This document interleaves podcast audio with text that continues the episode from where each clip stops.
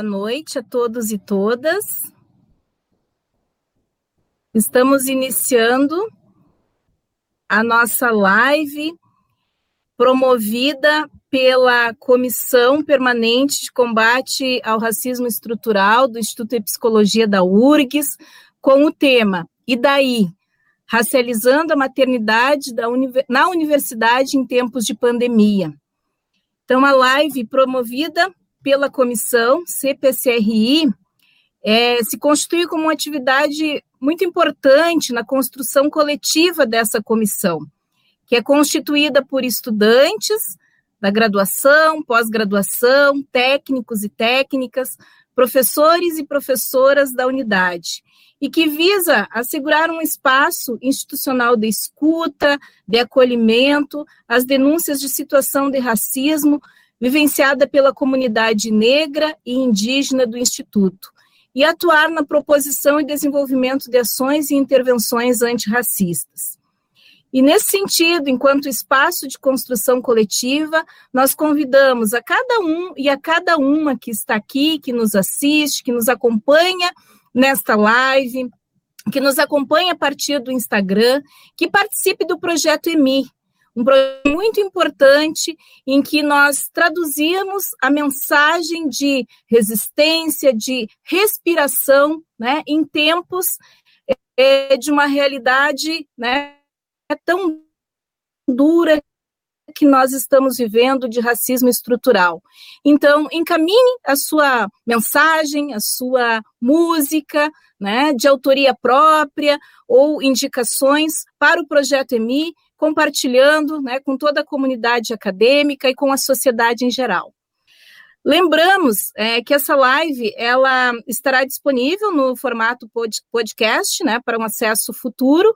É, a todas as pessoas interessadas e desde já agradecemos a contribuição significativa né, de todos os membros da comissão na construção dessa atividade e em especial da Luana, que nos assessora aqui com a parte técnica dos recursos disponíveis e de acesso.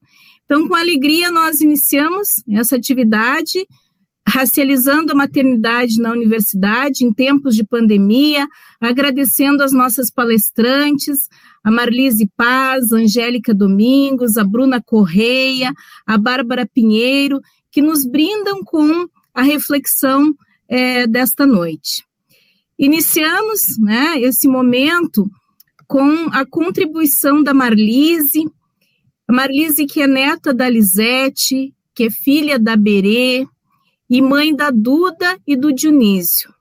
A Lisete é servidora pública né, do Instituto Federal do Rio Grande do Sul. Lisete, seja bem-vinda né, entre nós. Agradecemos a sua presença é, nessa noite para um debate tão importante sobre a questão da maternidade em tempos de pandemia. Bem-vinda. Bom dia, bom dia não, boa noite, né, a todos e todas. Uh, uh, primeiramente agradecer esse espaço, Loiva e o pessoal aí que nos convidou para contribuir com as nossas vivências sobre a maternidade da mulher negra, a maternidade de crianças negras, né? Um, e é um orgulho, uma honra poder participar com todas essas mulheres potentes. E eu queria fazer uma observação, Loiva. Lisete é a minha avó. Então, a Lisete não foi servidora do Instituto Federal e quisera ela tivesse sido. Inclusive porque essa é uma das coisas que atravessa a nossa maternidade negra e, sobretudo, dessas mulheres que vieram antes de mim. A impossibilidade que o racismo estrutural e estruturante da nossa sociedade uh, determinou ou fez com que uh, as minhas antepassadas, a exemplo da minha avó, tivessem uma possibilidade muito restrita de atuação profissional.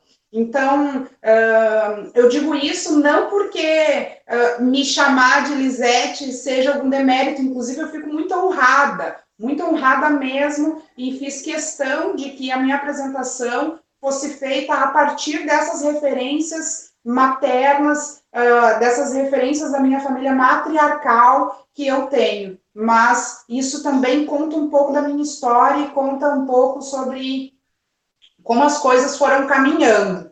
Então, uh, saudar aí a todos e todas que estão nos assistindo. E, e aí a minha contribuição, Gurias, para esse assunto e como a gente vinha conversando um pouquinho antes da, da live começar, ela vai ser muito mais uh, trilhando um caminho das vivências que eu tenho como mãe, como uma mãe preta e mãe de crianças, crianças negras, e de como eu vivenciei também uh, a maternidade negra a partir da, da, das, da minha mãe e da minha avó do que, uma, do que um caminho conceitual e teórico. Então, porque, enfim, eu quero contribuir com isso, porque é tão, é tão difícil, agora um pouco mais, né? Mas é tão difícil de encontrar referências com relação a, a isso, que quando a gente tem a oportunidade de falar, a gente quer falar e falar e falar e trazer tudo, tudo isso que, assim, de forma muito particular, a gente vai tecendo como estratégias para não pirar, né, dentro dessa que eu já disse, é uma sociedade estruturalmente racista e que, nesse sentido, atravessa também a nossa maternidade. Então, uh, e também, além de referenciar a, a, a, minha mãe, a minha avó, a minha irmã, mulheres negras pretas, uh, eu queria trazer alguns relatos e contar um pouco sobre como a, as minhas amigas, as pessoas, as mulheres, mães do bairro em que eu nasci, me criei, que é Bom Jesus, periferia, grande periferia, uma das maiores periferias de Porto Alegre, lidam com essa questão da maternidade, uh, da maternidade preta. Porque, enfim, ser mãe, ser uma mãe negra, uh, mãe de filhos negros e ainda periférica, morando na Bom Jesus, em que as estatísticas dizem que a cada três crianças, a cada três meninos negros jovens, uh, pelo menos um vai morrer assassinado, e aí, quer seja pela, pela polícia, pelas forças uh, do Estado, quer seja pelo tráfico, envolvimento com tráfico, que, que também dá um pouco da dinâmica da periferia, é insano. É insano. Então, esses desafios, é a partir desses desafios que a gente vai construindo essas estratégias que eu disse anteriormente para sobreviver a essas coisas. Hum, e, e, e, eu digo que são estratégias que a gente acha que são estratégias particulares, né? A gente fica pensando, ah, será que uh, eu digo para o meu filho que ele precisa sair com a identidade porque a gente teme que eles sejam abordados pela polícia e que sem identidade eles não consigam fazer a identificação e aí vai preso e aquela história toda que se identifica que, que se sucede. Mas não, não é uma estratégia particular. E a gente vai vendo isso a partir do momento em que a gente tem essa possibilidade de compartilhar essas nossas vivências e entender que esse racismo que estrutura a nossa sociedade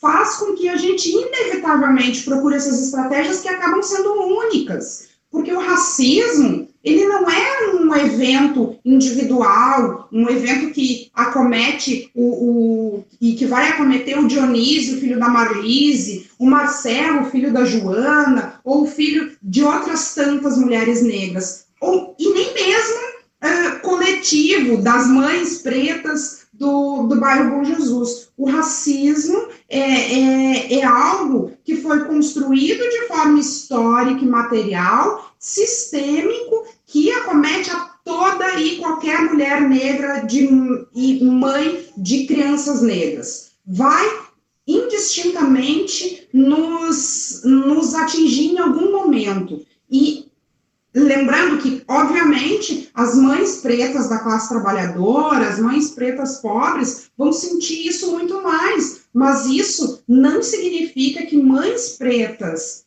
classe média ou classe, ou classe alta não vão sofrer, porque o racismo, ele é transversal, ele atinge a todas, a todos nós, ele é sistêmico. Então, uh, óbvio, essas, essas estratégias que eu estou trazendo aqui, elas uh, são especificamente da minha vivência como uma mãe preta da classe trabalhadora, uma mulher negra pobre. Uh, mas eu quero só reiterar isso da, da, do caráter sistêmico, estrutural e estruturante do racismo.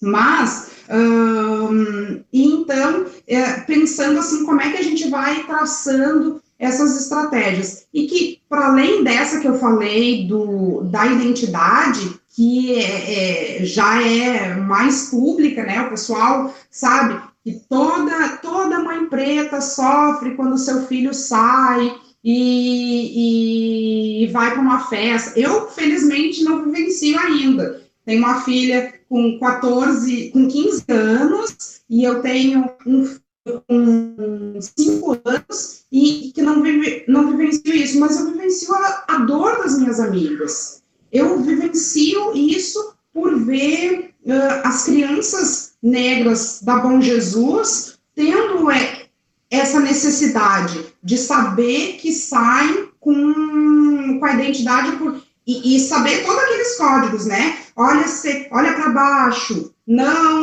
não faz movimentos bruscos, sabe? Coisas nesse sentido, que, por exemplo, a gente viu se repetir no caso do George Floyd, que sabe que não pode reagir, não pode falar, esse medo que nos, que nos acomete o tempo inteiro, que, que inclusive, esses tempos, falando sobre o caso do George Floyd, um menino comentou comigo, ah, mas tem um filme no Netflix que, que conta uma história muito parecida com George Floyd.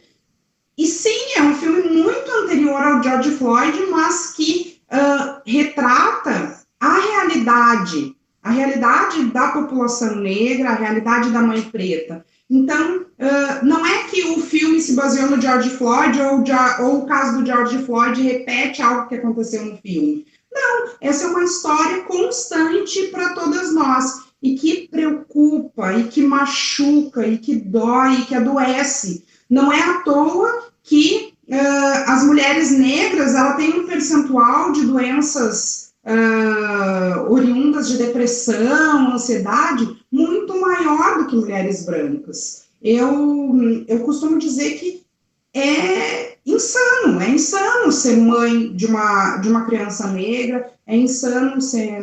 Uh, a gente ter que conviver com a dor de saber que os nossos filhos são alvos a todo instante. E aí, uh, não é alvo só da bala, né? É alvo do, do preconceito que está expresso nos olhares, é alvo da exclusão dos espaços que a gente sabe que os nossos filhos vão precisar batalhar para poder ocupar. É, todas essas coisas são parte, são parte disso que torna tão duro a nossa vivência como mãe. E eu e eu preparo os meus filhos para isso, eu falo para eles sempre da necessidade deles reafirmarem a negritude deles, de não baixar a cabeça, de ocupar os espaços, de enfrentar as dores e, e de dizer que é, aqui em casa, na nossa família, sempre vai ter colo para essas dores, que aqui sempre vai ser um espaço de acolhimento para a vida dura que eles vão ter. E, e mesmo na escola, né? O, em uma live recente do Kabengele Munanga, da Nilma Lino, uh, da Petronilha, o Kabengele falava sobre isso, da necessidade que nesse espaço uh, de acolhimento, que é a nossa casa, de falar para os nossos filhos da negritude e de que uh, e da importância de que eles fossem para a escola e entrassem nesse espaço escolar já conscientes da sua negritude, porque uh, nós somos negros, mas dentro dessa sociedade que nos uh, faz e que nos às vezes empurra para um embranquecimento de forma que um, a gente fuja desse sofrimento que é ser negro, uh, a gente não fala o óbvio. Meu filho, minha filha, tu é negra, tu precisa uh, reafirmar e ser consciente da tua negritude. Então, a criança vai para a escola e se depara com um espaço que às vezes não é inclusivo, não é acolhedor, da professora que eu já vi muitas vezes, porque atuo na área da educação, da professora que beija criança branca, mas não beija criança negra, da professora que faz comparativo dos cabelos. Então, isso que o Cabelo de Lemunanga traz nessa, nessa conversa é fundamental da gente falar para os nossos filhos, da gente explicar, antes mesmo da entrada na escola, sobre a negritude, da importância desse reconhecimento. Porque o espaço escolar, para muitos, para muitos dos nossos filhos, é o primeiro momento em que a gente se depara com esse racismo.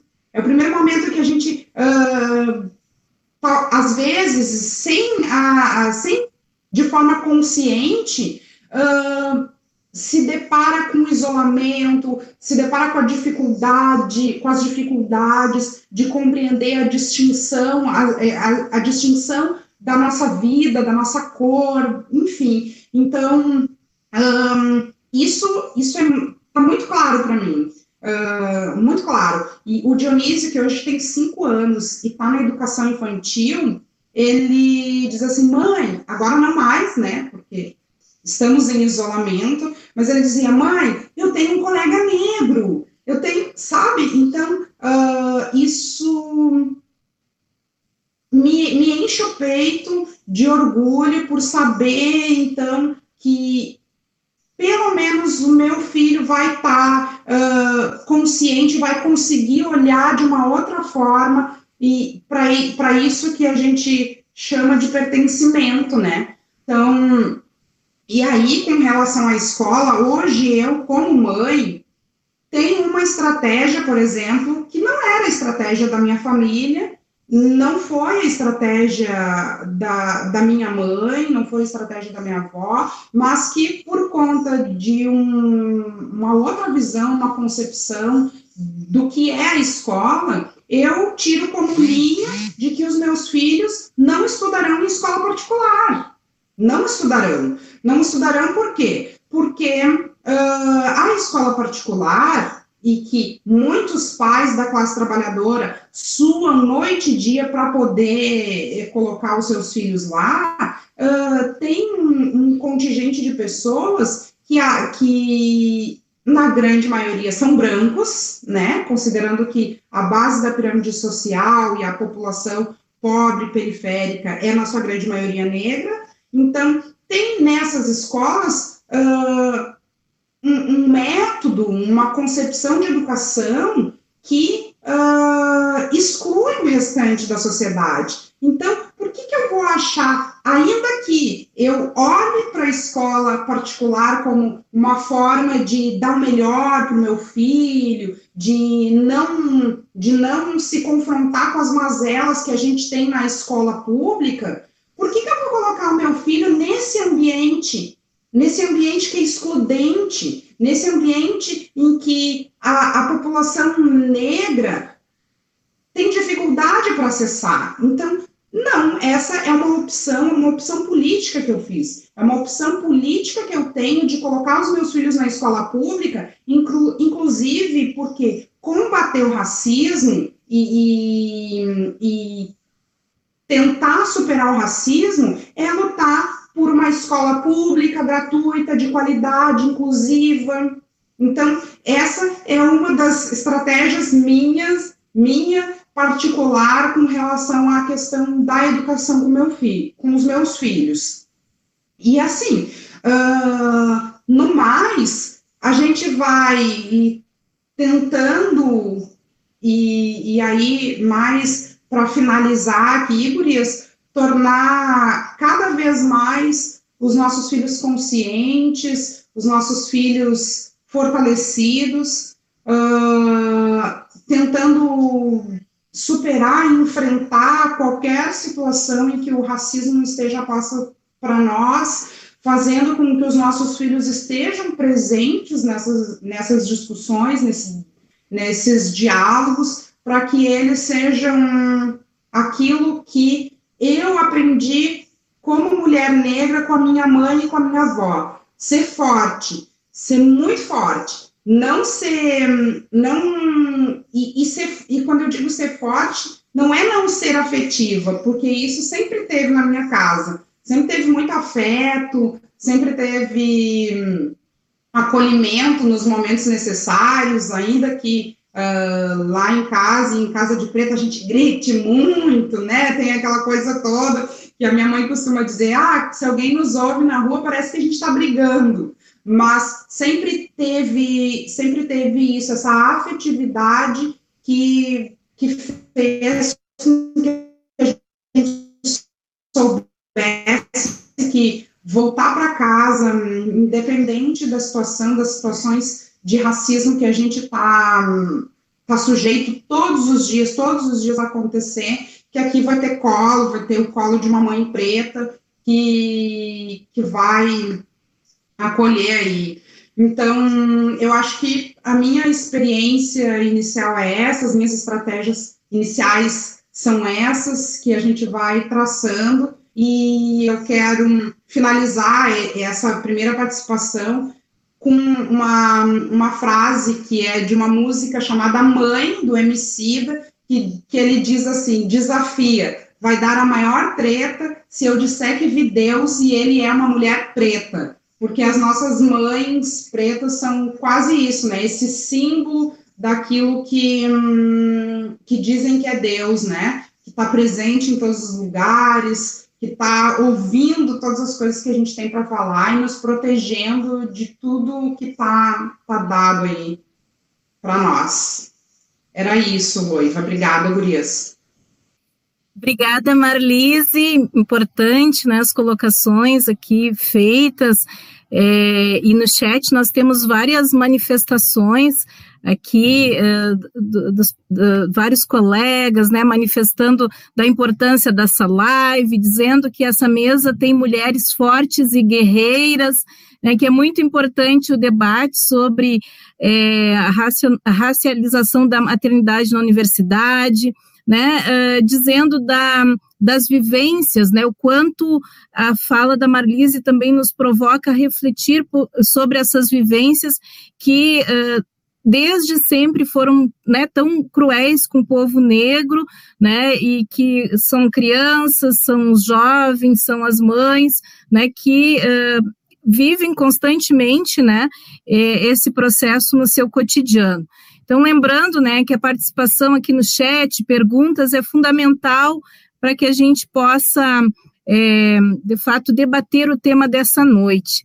Então, agradecemos a contribuição, a presença de quem está nos acompanhando, racializando a maternidade na universidade em tempos de pandemia, uma live promovida pela Comissão Permanente de Combate ao Racismo é, Institucional do Instituto de Psicologia. E nós convidamos, na sequência, né, para fazer uso da palavra, a companheira, mulher indígena, a Angélica Domingos, é, mulher indígena Caigangue, mãe da Nayane e do Pazi, assistente social, mestranda uh, do programa de pós-graduação de Política Social e Serviço Social do Instituto de Psicologia, e a Bruna Correia, mulher negra, neta da Leda, filha da Carmen, mãe do Beni, assistente social, trabalhadora na política estadual né, de assistência social e estudante do programa de pós-graduação em Política Social e Serviço Social do Instituto de Psicologia da URGS. Então, seja bem, seja bem-vinda, Angélica, e seja bem-vinda, Bruna. Boa noite né, a todas e a todos. Uh, vou iniciar então minha fala, né? Eu sou a Bruna, mãe do Benício, de um ano e dez meses, né? Ele é um bebê.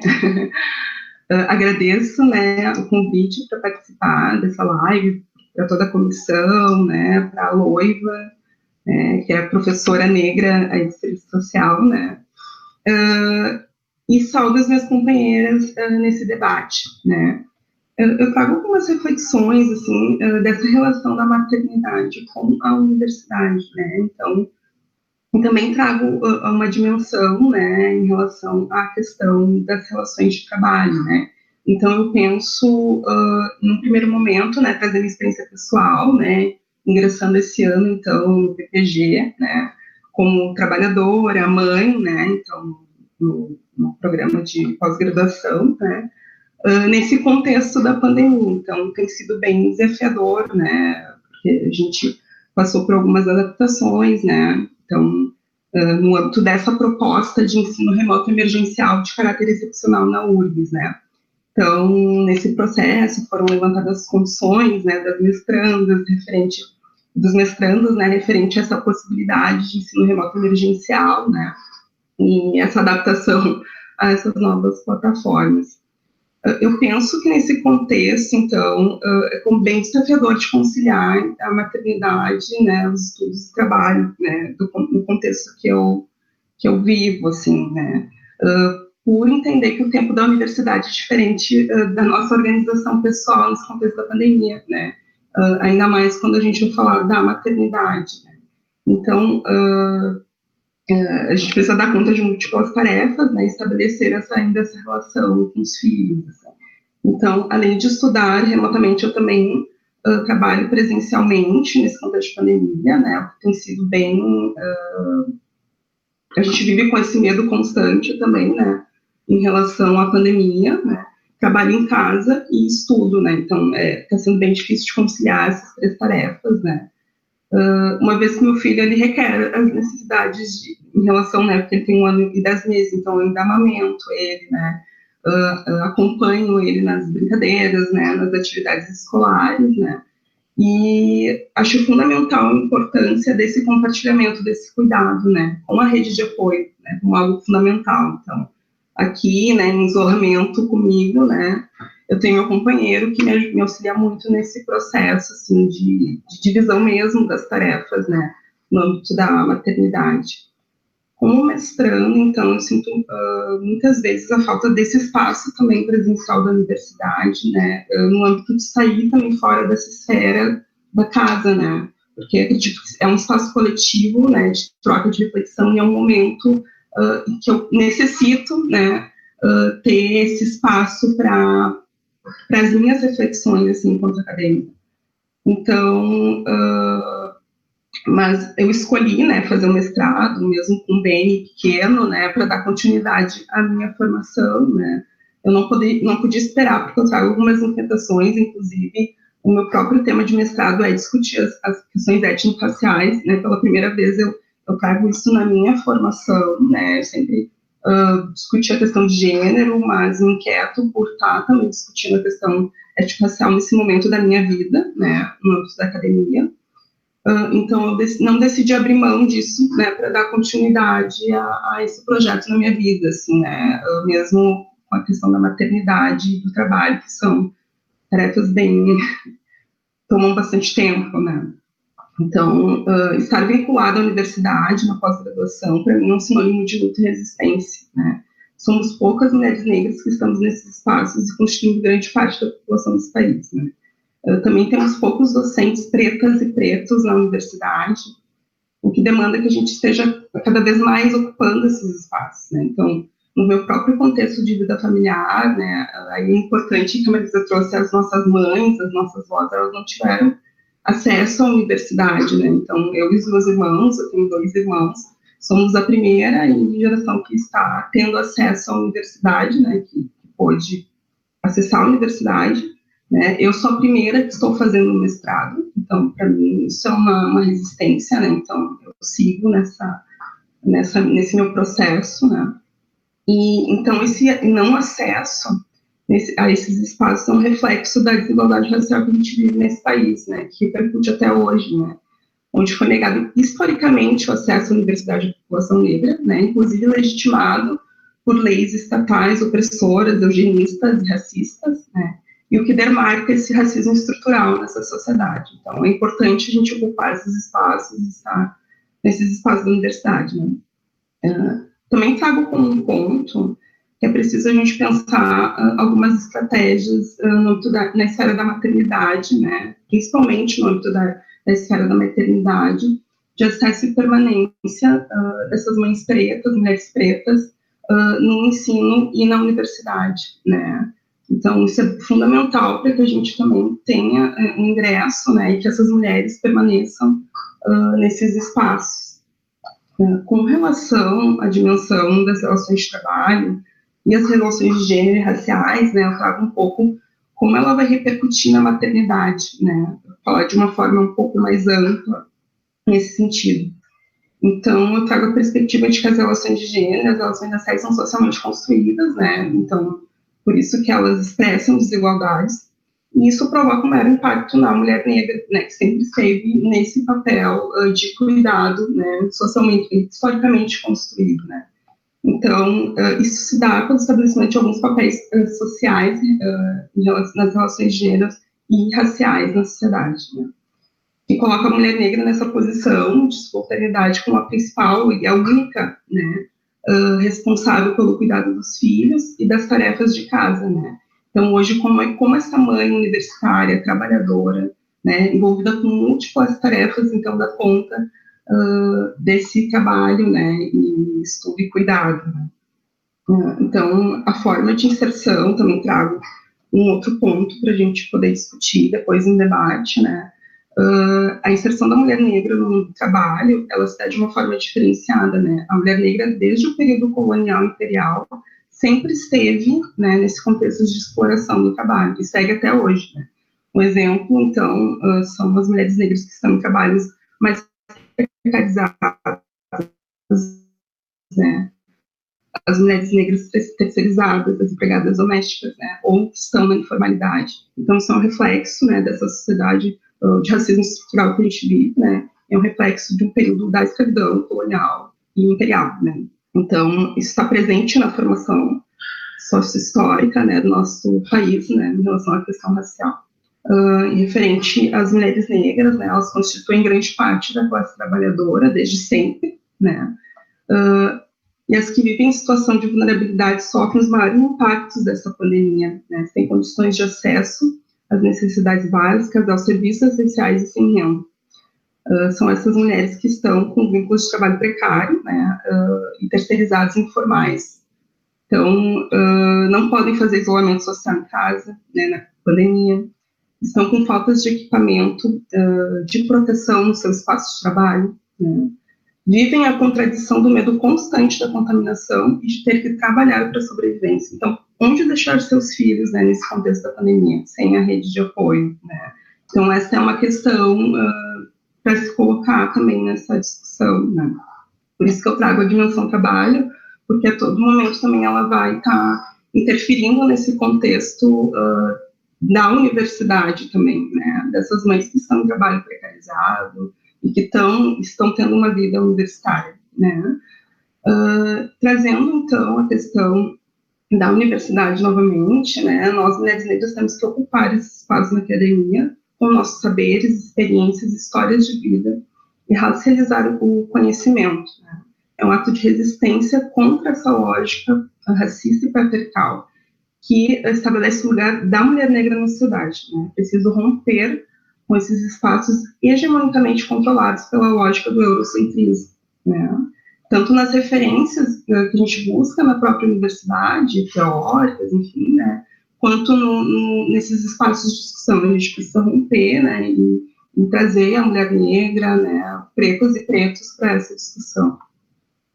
Uh, repensar, então, também trago um outro ponto, assim, para a gente também conversar um pouco mais no debate, né, é repensar os lugares impostos na maternidade, nas relações de gênero, né, é necessário para que a gente possa romper com esses papéis pré-determinados na sociedade, né, repensar esse lugar da maternidade, né, dividir melhor essas tarefas, para que a gente também possa conciliar, né, eu falo do meu assim, da minha vivência, né, uh, esse trabalho, o estudo e a maternidade, né? E também uh, acho fundamental a gente uh, repassar aos nossos filhos e filhas, né, uma educação antirracista e antissexista, né, no sentido de desmistificar e romper uh, com alguns papéis binários e racistas, né? Então, para isso também a gente precisa lutar por uma nova sociabilidade nesse contexto, né? Então, seria isso. É, eu deixo as demais questões para o debate, espero ter contribuído com essa dimensão da maternidade, né? em conjunto com a, com a universidade e a, e a relações de trabalho. Né? Então, obrigada. Obrigada, Bruna, que nos brinda né, com essa problematização é, do cotidiano enquanto mulher negra, né, que é, busca articular a vida acadêmica, essa vinculação direta na universidade, o trabalho e a maternidade, né? Como que essas dimensões elas é, caminham no, no cotidiano que é permeado, né, por uma sociedade é, com racismo estrutural, né, é, em todas as suas dimensões, o que a Marlise antes nos alertava, né, o racismo estrutural, ele existe, ele está aí, ele está posto, ele invade, né, as diferentes dimensões da vida, as diferentes instituições, né, inclusive a escola, inclusive a universidade, né, e como articular essa dimensão. Acho que são elementos bem importantes aqui na sequência que a Bruna vai também nos alertando. E gostaríamos de passar a palavra nesse momento para Angélica, nossa colega Angélica, é, que é mulher indígena, caigangue e assistente social, integrante do PPG de Política Social e Serviço Social. Bem-vinda, Angélica. Obrigada. Então, boa noite a todos e a todas. Uh, eu gostaria de agradecer o convite para estar participando dessa live, que é uma live potente e que a gente precisa falar né, uh, sobre isso, principalmente nesse contexto de pandemia. Uh, como fui apresentada, eu sou indígena Caingangue, pertenço ao território indígena do Votouro, a terra indígena Votouro, né, onde eu nasci, me criei. E aí, atualmente eu estou na, na aldeia, é uma retomada indígena que é a Tupanha Cretã, que é outro território, uh, Caingangue também, né, e também, uh, agora, né, esse ano, entrei no, no programa de pós-graduação Política so eh, Social e Serviço Social, né? E que foi dar bem exatamente nesse tempo de pandemia e nos, e nos remete, né, a uma nova a uma no, a novo pensamento de possibilidades uh, dos nossos ensinos, das nossas aprendizagens uh, nesse tempo. Uh, então, falar sobre maternidade, para mim, é um, é um tema que me acompanha há uma longa caminhada já, né, dentro da universidade. E, né, uh, culturalmente, essa questão do cuidado, ela nos acompanha desde crianças, né, quando nós somos ensinados a cuidar uns dos outros uh, em relação aos nossos irmãos, porque uh, nós temos vários irmãos, né, então a gente aprende desde cedo, assim, essa questão do cuidado um com o outro, principalmente as crianças. Então é uma questão que, que me acompanha, assim, há muito tempo, e essa coisa da força dessa da, da questão de, de matriarca também, né? Uh, nos acompanha há muito tempo. E, e, é, e, uma questão central, assim, na universidade, que para mim perpassou muito tempo, assim, é, nessa questão da luta, nessa questão da, é, da graduação, assim, onde eu fui, onde eu fui, é, foi que eu me inseri, né, dentro da universidade,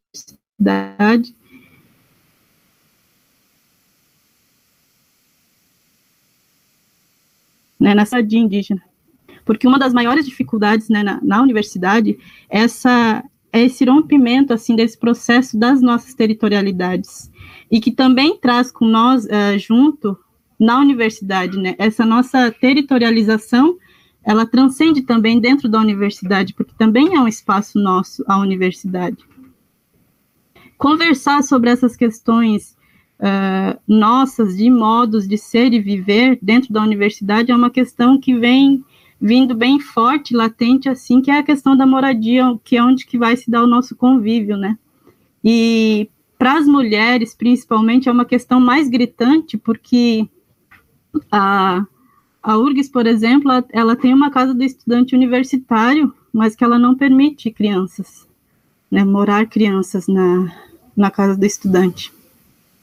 Então, para as mulheres mães indígenas, é uma questão muito gritante e que vem aí permeando, né, porque mesmo não podendo, as crianças, elas estão ali junto com suas mães. Hoje, na casa do estudante universitário, a gente tem várias crianças junto com suas mães, porque para nós, uh, indígenas, essa questão é muito forte, muito potente, as crianças estarem com suas mães, porque é a partir disso que se dão as, nossos, as nossas aprendizagens, as nossas experiências, uh, essa essa transferência desse conhecimento para as crianças, né? Elas se dão nos nossos cotidianos e ela também vai estar presente na universidade, porque uh, trazendo um pouco da minha experiência, ela foi muito forte porque nos tempos uh, da minha mãe, né, e da, da minha, das minhas avós, a nossa presença maior na cidade era por causa da venda do artesanato. E nós estávamos lá com as nossas mães. Hoje, por, por essa política que foi conquistada com muita luta né, e resistência dos povos indígenas e negros, esse acesso agora ao ensino superior ele também vai se dar, né, junto com essa tradição que é das crianças estarem com suas mães. Dito isso, eu queria trazer uma, é, uma questão que vai que engloba muito além do que a gente está falando hoje, né, que é o presente. Eu queria trazer um pouco dessa questão sócio-histórica para poder trazer elementos e poder entender essa, essas nossas particularidades enquanto povos indígenas, que também afetam diretamente as mulheres mães indígenas, né? Que, que é dessa questão uh, nossa, né, do cuidado que nós temos uns com os outros os povos Caigangue, eles são divididos em Camé e Cairucré, né, que são duas grandes marcas, dois grandes clãs que definem tudo no mundo, a nossa cosmologia, a nossa cosmovisão. E é a partir disso que vai se dar uma complementariedade e um equilíbrio no mundo. Uh, mas, para além disso, essa questão também traz, eu queria trazer a noção da, das mães indígenas, porque uma criança indígena, no nosso contexto, na nossa cultura, elas, uma criança indígena, ela, ela vai ter várias mães, que é, que é definida a partir de uma parentela extensa. Né? Nós somos organizados e definidos a partir de uma parentela extensa, que vai que é essa nossa rede de cuidado e de apoio dentro da, das aldeias, que então vai se dar a partir disso essa questão do cuidado e dessa questão das mães, das várias mães. Os meus sobrinhos, por exemplo, eles me consideram mãe deles também. Né? Quando eles são mais pequenos, eu também sou considerada mãe deles, porque esse cuidado é dividido comigo. Aí eu trago a questão para poder, para a gente poder também entender hoje a questão da dessa invasão, uh, da colonização e do esbulho que se deu nos nossos territórios e como isso afetou diretamente a nossa vida, as nossas formas de cuidado, as nossas formas de relações, né? Uh, dessa, de, dessa, invasão, é, dessa invasão e desse esbulho dos nossos territórios. Que, que também foi muito forte, assim, para nós. E, e aí eu compartilho um pouco do que a Bruna também trouxe, né? de a gente poder tentar discutir essa questão de gênero mesmo, dos cuidados, e também tentar trazer essa questão do, dos homens também para o debate, né? Porque, para mim, a colonização uh, nos povos indígenas, ela foi muito forte. A violência e a violação dos nossos direitos foi muito forte.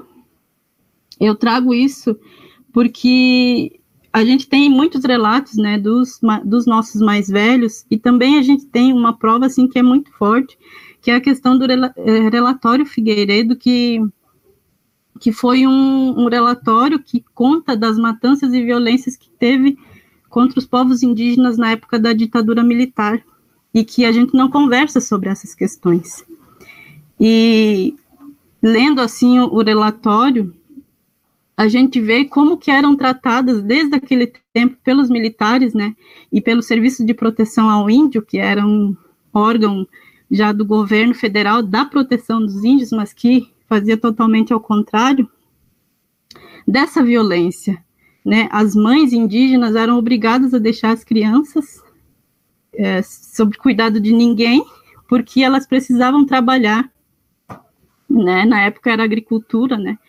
Então, elas, elas deixavam as crianças e, e também os recém-nascidos, né? Deixavam para morrer ali, né? Então, essa questão também é muito forte, assim, que eu li, que, que me faz entender muito, assim, dessas questões do presente, é a questão do, dessa violência que os, os militares obrigavam os, os indígenas homens contra as mulheres indígenas, né? Obrigavam o próprio filho a bater na sua mãe, né? Como uma forma ali de, de, de diversão, assim, né? Ver os povos indígenas naquela situação. Então, eu trago de, desse, dessa reflexão, assim, histórico, nossa, né, social, para poder também a gente debater o hoje e o que, que a universidade tem a ver com isso, né? Eu acho que a gente precisa conversar sobre essas questões dentro da universidade, porque elas são uma base, assim, para a gente compreender como é que nós estamos hoje. Os povos indígenas, falando dos caigangues, assim, que é o que eu tenho mais apropriação pelo estudo que eu tenho também, eles foram uh, pegados uh, e colocados em só, somente em um aldeamento. Então, se nós formos ver, gente, os povos caigangues, eles eram espalhados nesse imenso território que é a região sul, né?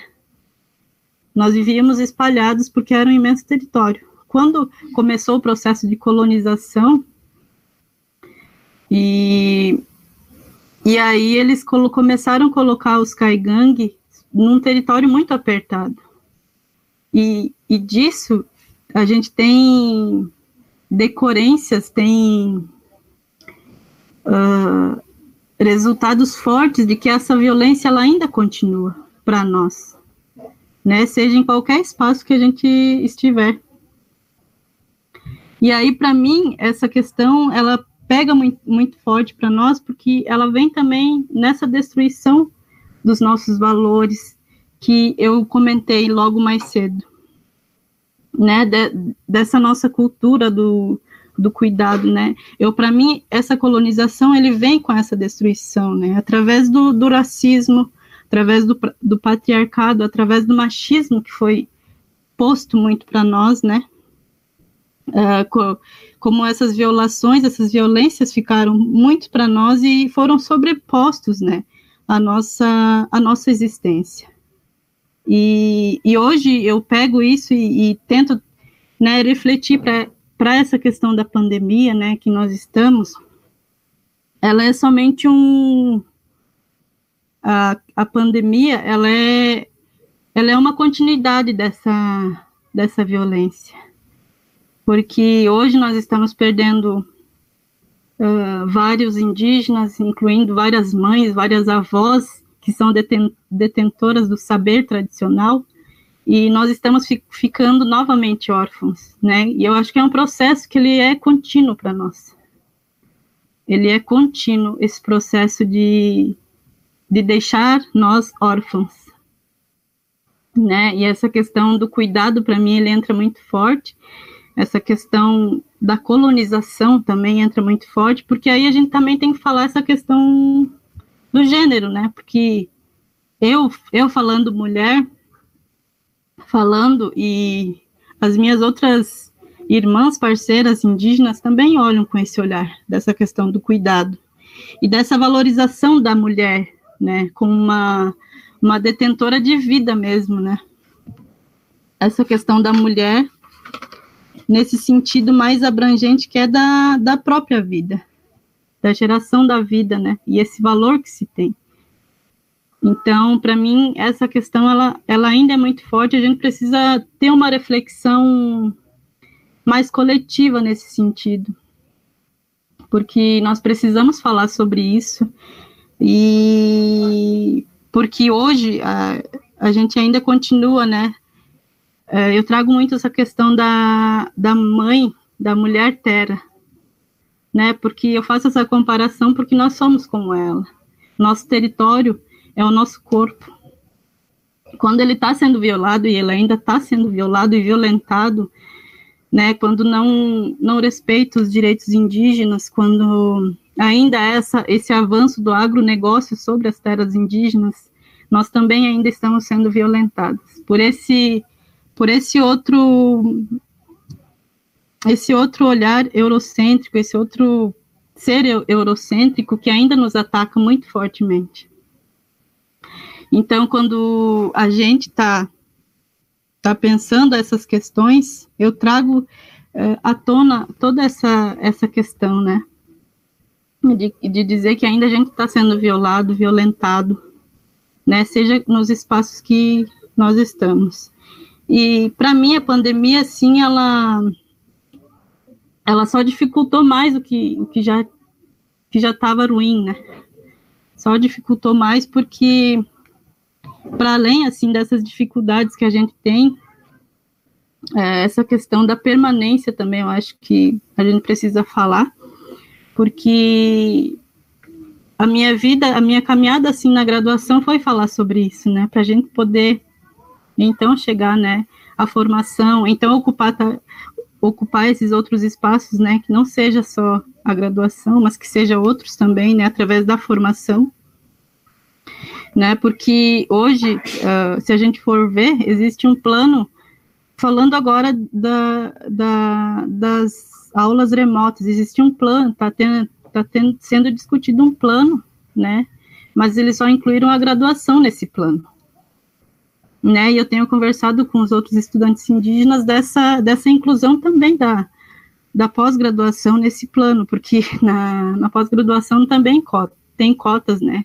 E os, eu, é, mesma estudante indígena da graduação, eu sou da, da pós-graduação agora também, né? E aí, eu acho que era isso um pouco do que eu queria trazer.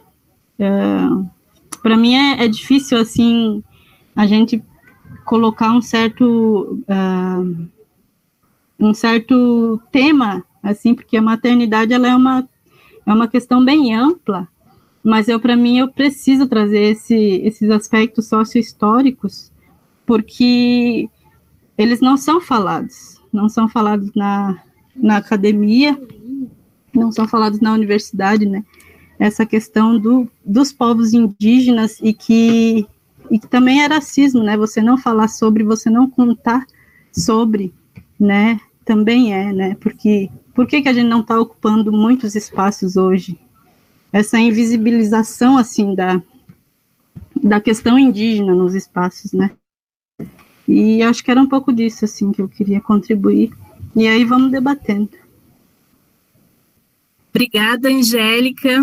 Sem dúvida alguma, um conjunto né, de questões fundamentais para nós refletirmos sobre os saberes, as vivências dos povos indígenas. Né? Hoje se fala tanto do bem viver, né? qual é o significado do bem viver na sociedade em geral, no espaço né, da universidade, das instituições.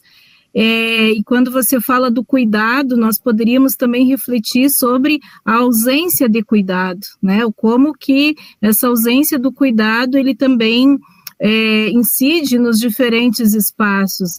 É, a ausência né, do cultivo dos valores que você traz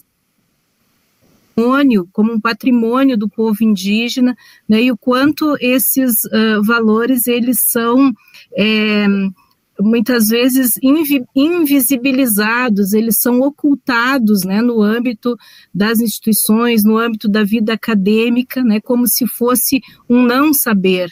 Né? Então, acho que é muito importante esses elementos para a gente poder aqui refletir né, do significado do, do, do ingresso e da permanência do estudante indígena, do estudante estudante negro, negra, né, no espaço da graduação, da pós-graduação, nesse lugar que é tão árido, né, é, para é, o debate, né, sobre muitas vezes a realidade, as vivências concretas, né, dos, dos segmentos, né, dos diferentes segmentos e dos diferentes povos, que têm uh, também os, os, saberes, né, e as suas uh, tradições e as suas vivências como um patrimônio, como um processo que precisa ser valorizado na formação sócio-histórica do nosso país, construção do conhecimento, né?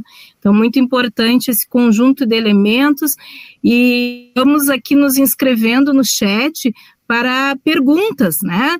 É, é, que nós queremos uh, uh, manifestar para o conjunto da mesa ou de forma mais específica para uma das nossas painelistas. Então, os convidados aqui né, uh, estão à disposição, a gente vai trocando né, nesse processo coletivo aqui de debate.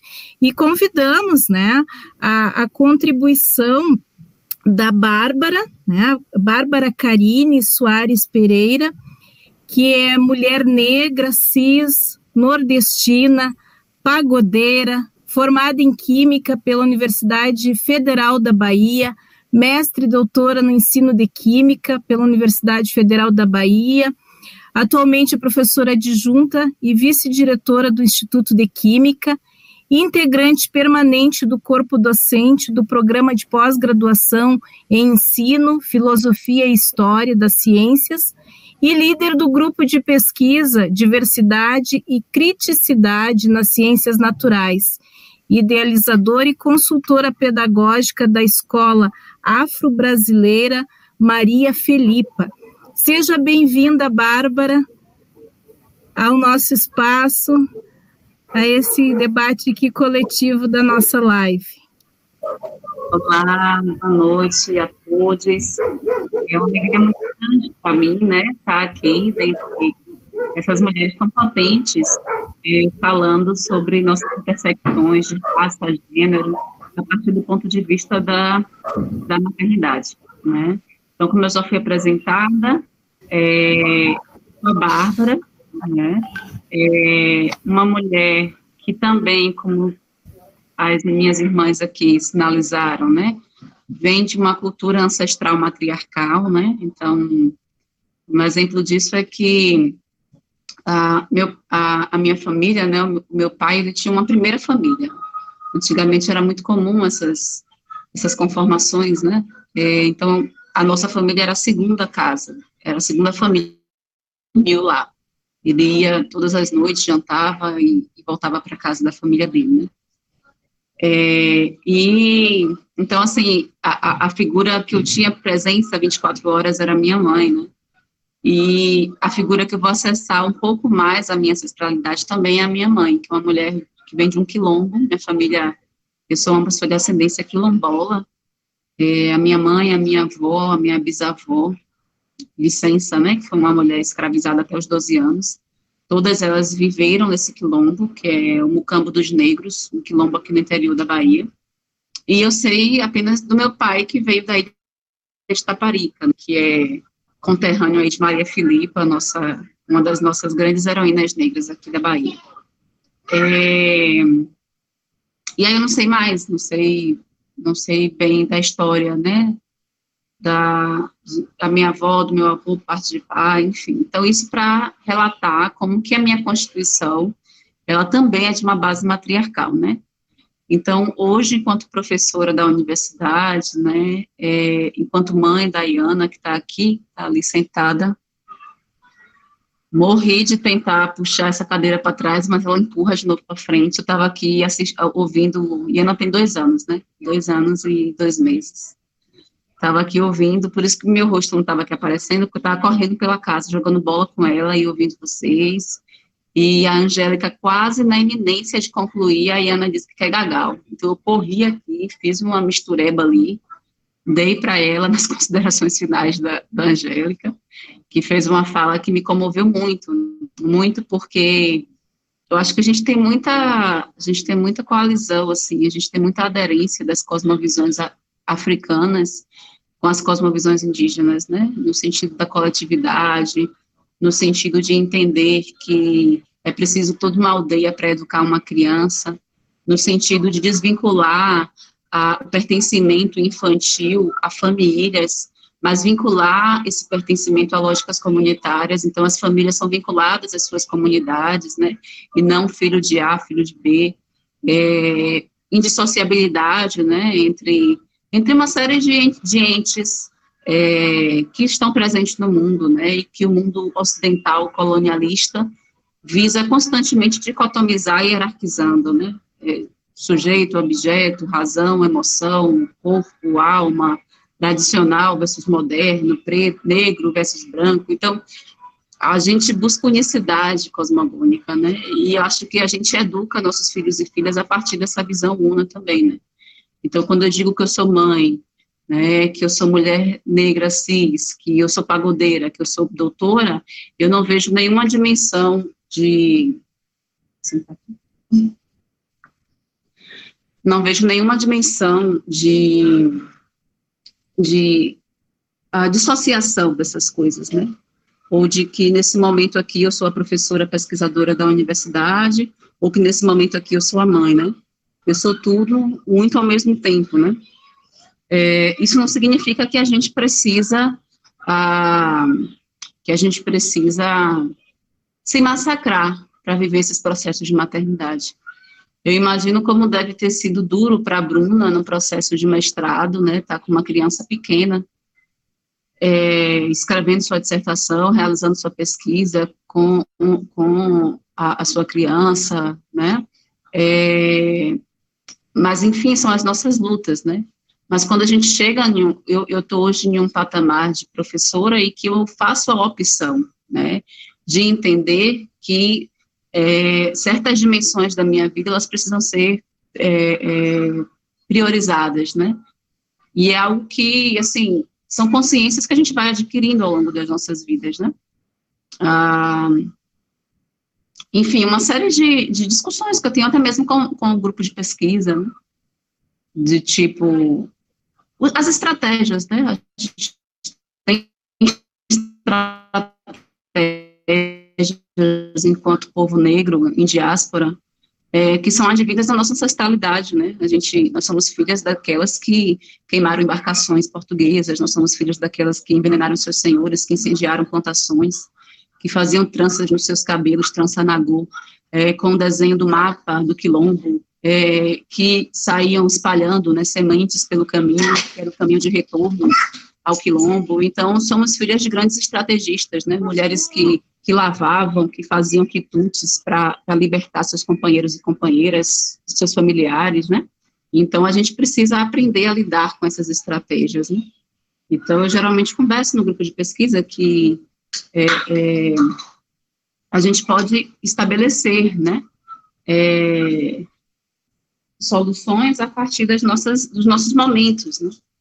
Então, assim, hoje eu estou, por exemplo, em um, em um momento ou um relativo grau de conforto frente, por exemplo, a, a uma pessoa que está no mestrado, uma pessoa que está no pós-doutorado, apesar de que aí, os índices né, de publicação também batem a minha porta, então, se eu não publico X por ano, né, eu não, não, não sigo no programa de pós-graduação, é, se eu não, não, não, participo de tais reuniões no período de pandemia, se eu não entrego os meus relatórios, meus planejamentos, né, eu posso ser penalizada por isso.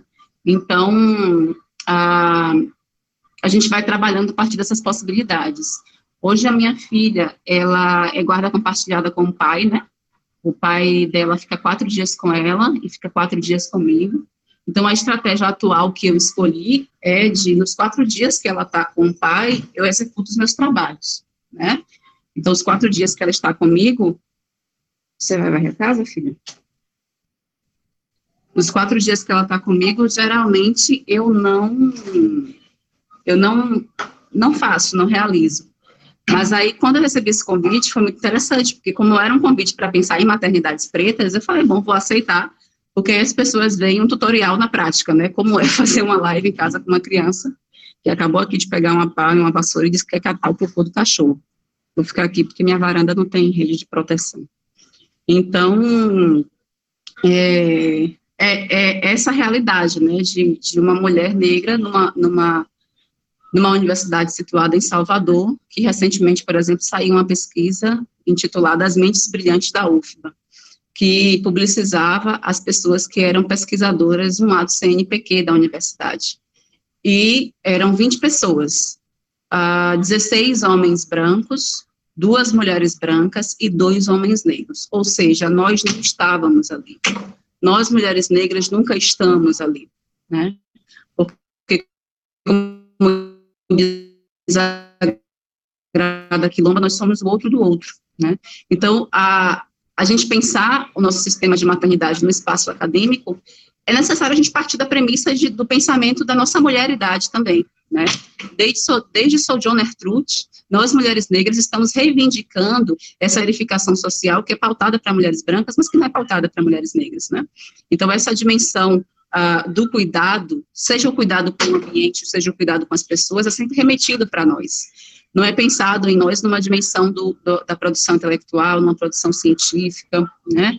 É, numa produção que não seja de uma demanda unicamente manual, né, mas que parta de premissas é, subjetivas do campo da, da racionalidade, da, da, subjetividade, da intelectualidade, né.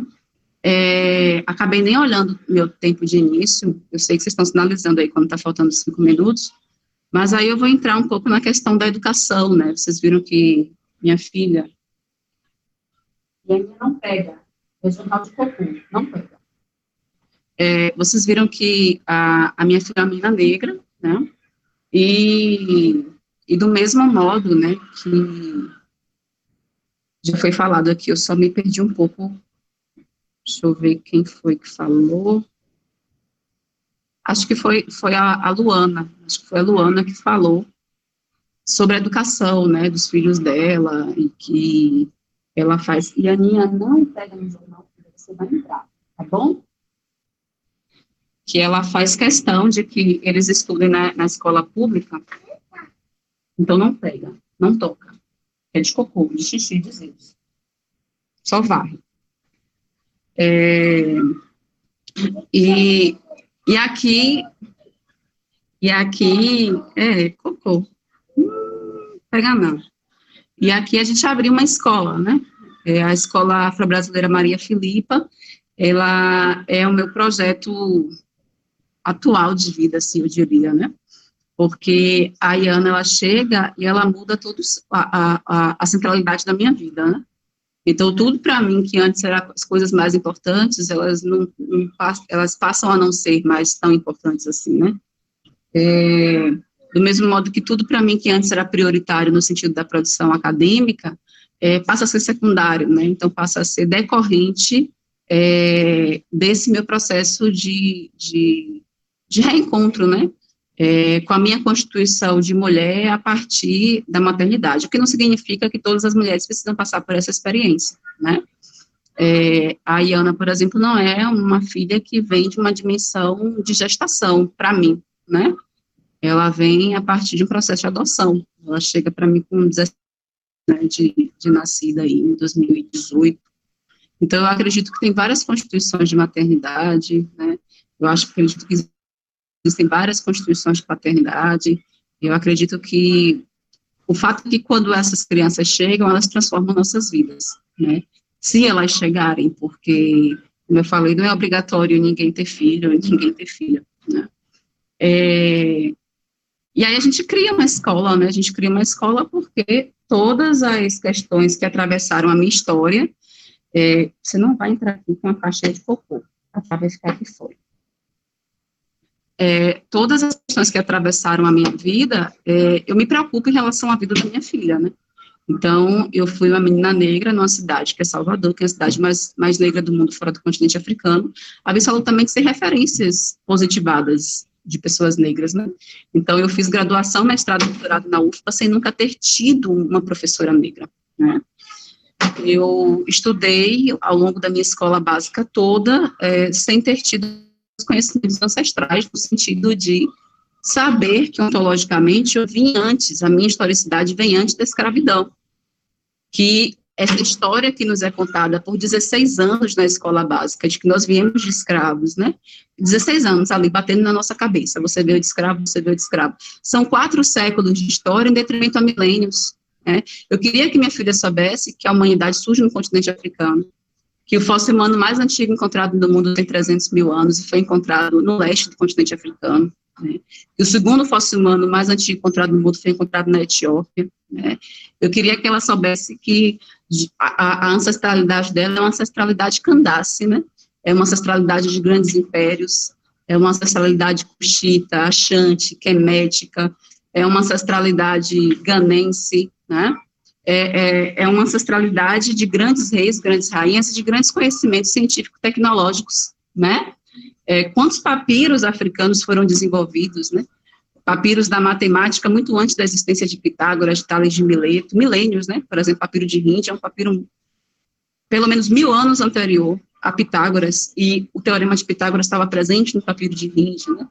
É, é, papiro de Everest, papiro de, de, de, uh, de Edwin Smith, Medicinal de Londres, uma série de papiro de Ani, né, de Ipu, uma série, assim, eu, eu me recordo na minha constituição é, de escolaridade que as pessoas diziam. Ah, agora que eu vi aqui, ok. As pessoas diziam que. que Ai, me perdi um pouco, mas enfim, vou finalizar então, dizendo que é isso, né? A gente cria uma escola afro-brasileira que tem marcos curriculares didáticos é, afrocêntricos, né? Eu diria das coloniais. Esse ano, por exemplo, a gente está dividido em dois semestres. Um primeiro semestre que é pensar a África, o velho mundo, é, e um segundo semestre que é pensar Brasil hoje, ontem Pindorama. Então, no primeiro semestre é uma ideia de, de, de pensar, né, a, as bases em afroperspectiva educacionais, né, e o segundo semestre as questões indígenas aí voltando para as comunidades indígenas aqui da Bahia, principalmente do sul da Bahia, né. A gente pensa essa diversidade a partir também da constituição é, dos profissionais da, do espaço escolar, porque a gente acredita que nada adianta falar que preto é potente se a gente não mostra potência preta, não só epistemológica, mas pessoas pretas sendo diretoras da escola, sendo coordenadora, sendo psicóloga, sendo professora, né? Se a criança está na escola né, de nada adianta ela ler sobre potência ancestral africana se ela só vê os seus semelhantes limpando o chão do espaço escolar, né? Então, então é isso, né? É, foi um movimento muito grande, o movimento de ser mãe, que inclusive rotaciona as minhas prioridades de pesquisa e de trabalho, né? Eu parto desse lugar de ser uma mulher que pensa a ciência africana, sou uma mulher da química, e passo a, a pensar, por exemplo, a educação infantil, inclusive projetar uma escola aqui na minha cidade, pensada para a educação da minha filha. É isso, gente. Obrigada. Obrigada, Bárbara. Muito importante a sua contribuição aqui, né, no sentido da construção do conhecimento em meio, né, esse movimento, como você diz, né, esse movimento cotidiano da maternidade e o desafio, né, de mostrar a potência né, do, do povo negro na construção do conhecimento. Sem dúvida, uh, um desafio que está presente é, no, na forma né, é, do ensino e aprendizagem, como já nos alertava a Angélica, né? É, que saberes, que conhecimentos, né? A forma de adoção das bibliografias, né? Das referências que utilizamos, das metodologias e também a objetivamente a inserção, né? Nesses espaços. Então são um conjunto assim de elementos que nos instigam ao debate. E nós temos um, uh, várias pessoas se manifestando aqui no chat, agradecer a participação é, de estudantes da graduação, pós-graduação, técnicos, é, professores e professoras de várias áreas, é, dizendo da potência desse debate, né, da riqueza da contribuição é, das uh, colegas aqui presentes, companheiras, lutadoras, militantes, mães, estudantes, né, profissionais. E a Cintia, ela traz uma pergunta é, para a mesa, é, é, com a seguinte referência. Gostaria né, que vocês comentassem que alternativas, estratégias vocês avaliam que precisam ser pensadas para o ensino remoto emergencial e políticas dentro da universidade que contemple a maternidade? Então, é uma pergunta para a mesa no sentido de estratégias e alternativas dentro do ensino remoto emergencial. Enquanto né, vocês também vão organizando assim a, essas considerações, é fundamental que nós possamos dar visibilidade retomar aqui a publicação de uma carta aberta no dia 9 de julho, é uma carta aberta do coletivo de mães da URGS, a toda a comunidade acadêmica.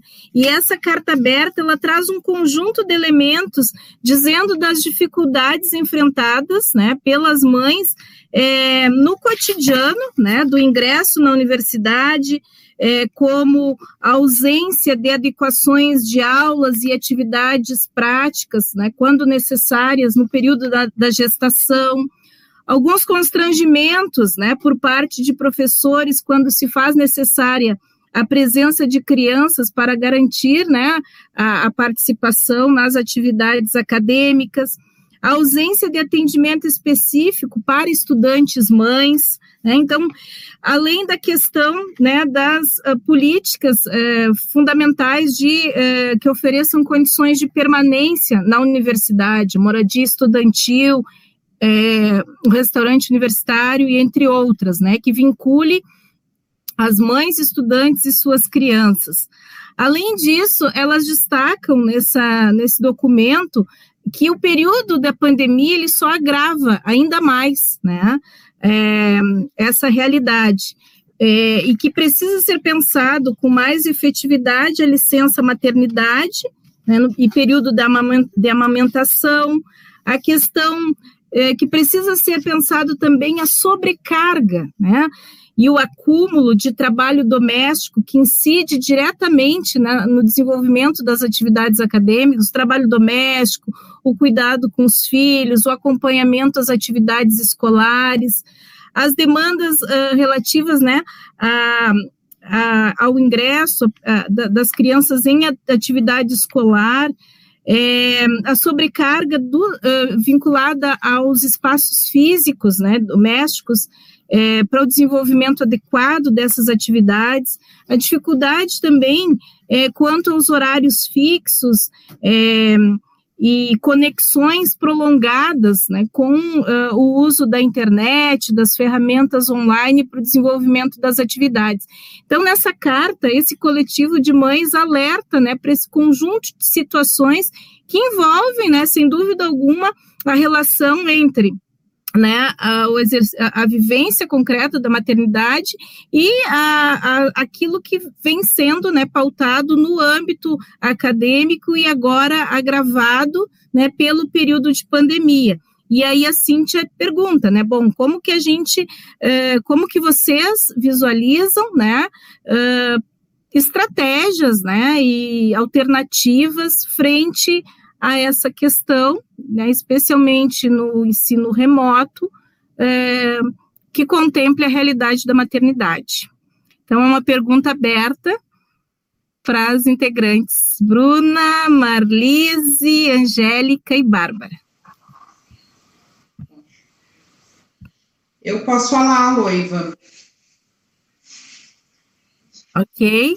Pode ser? Tá brevemente para hum, não, não exatamente responder a Cintia, mas para que a gente possa fazer um, um, diálogo a respeito disso que ela está trazendo. Uh, a gente é, é, é, estra, é estranho falar sobre isso porque a gente, a população negra, principalmente, ainda tem que brigar para explicar para o conjunto da sociedade, enfim, sobre a importância da reserva de vagas, das cotas, né? A gente precisa brigar para explicar por que, que é necessário que exista cotas, já que a, a ocupação desses espaços se dava quase que de forma natural, exclusivamente por pessoas brancas. Então, que dirá explicar ou uh, a importância de que nós, mães pretas, e aí a gente pega a intersecção de duas opressões, que são as mulheres e, e a população negra, a gente tem de, de ser atendida com as nossas necessidades específicas. Então, é, é, é um debate importante que a gente tem que fazer, mas é muito difícil de fazer. E aí, uh, é, é, importante pensar também no como, por muitas vezes, a gente se sente solitárias nessa batalha, que não é só nossa, que é do conjunto da sociedade inteira, já que a gente sofre com, com resquício que está presente ainda de tudo aquilo que se deu historicamente, materialmente, para nós, para nós mulheres negras, para nós negros. Então, pensando no contexto atual, no cenário de crise sanitária, a educação remota emergencial, para nós, é um crime, né? Porque, oh, imagina, mulheres, mulheres negras que têm a necessidade de estar com seus filhos, a exemplo da, da Bárbara ali, que está na dinâmica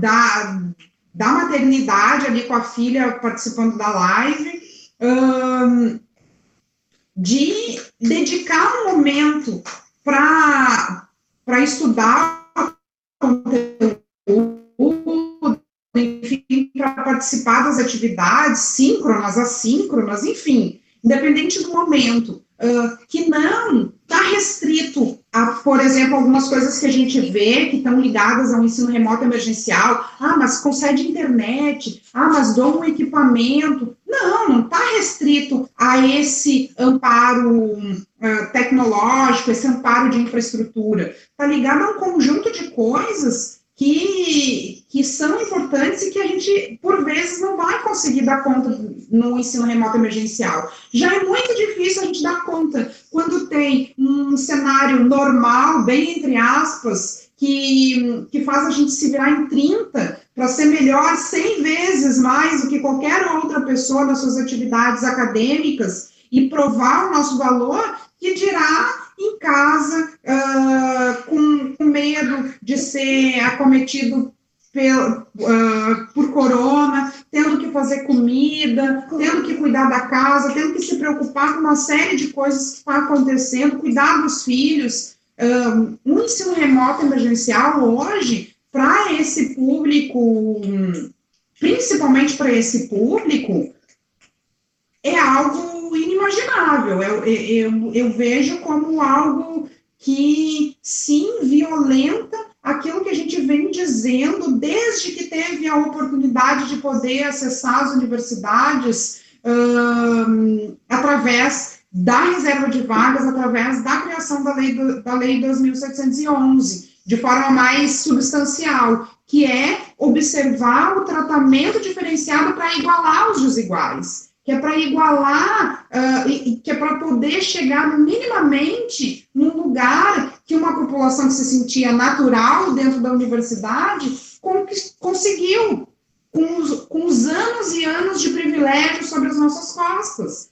Então, uh, assim, com relação a especificamente o ensino remoto emergencial, é mais ou menos isso que eu imagino. Eu não sei se dentro dessa política nós e esse grupo têm uh, condições de pensar a nossa permanência dentro da universidade, dentro dos espaços acadêmicos.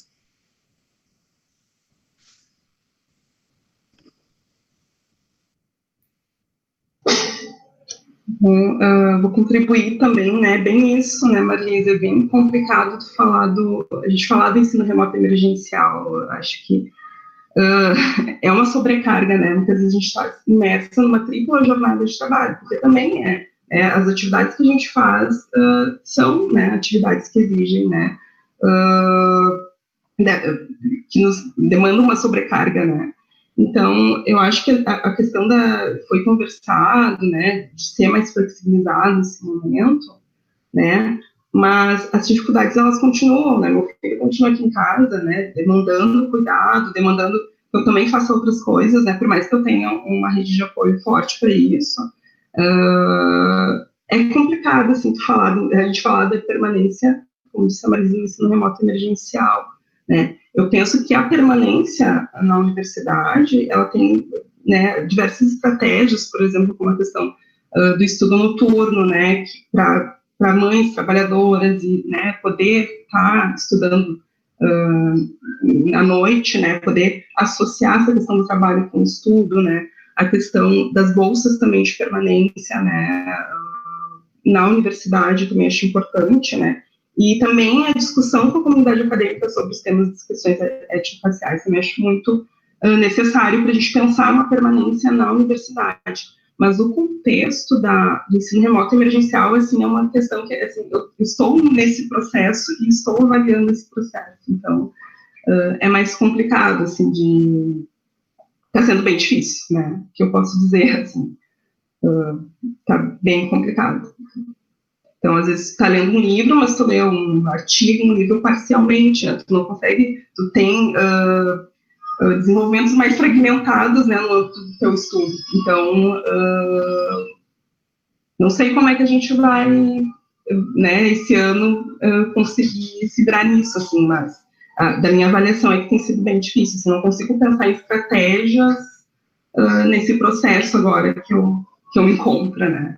Mas acho que é importante a gente socializar isso, né, até para poder pensar junto nesse debate. Acho que é isso. Obrigada, Bruna. Então, a nossa questão é sobre é, como que nós percebemos estratégias ou alternativas, né, é, frente a, ao ensino remoto emergencial dentro da universidade que contemple a maternidade. Essa questão foi feita pela Cíntia e também uh, o Jean uh, trata nessa mesma direção, né?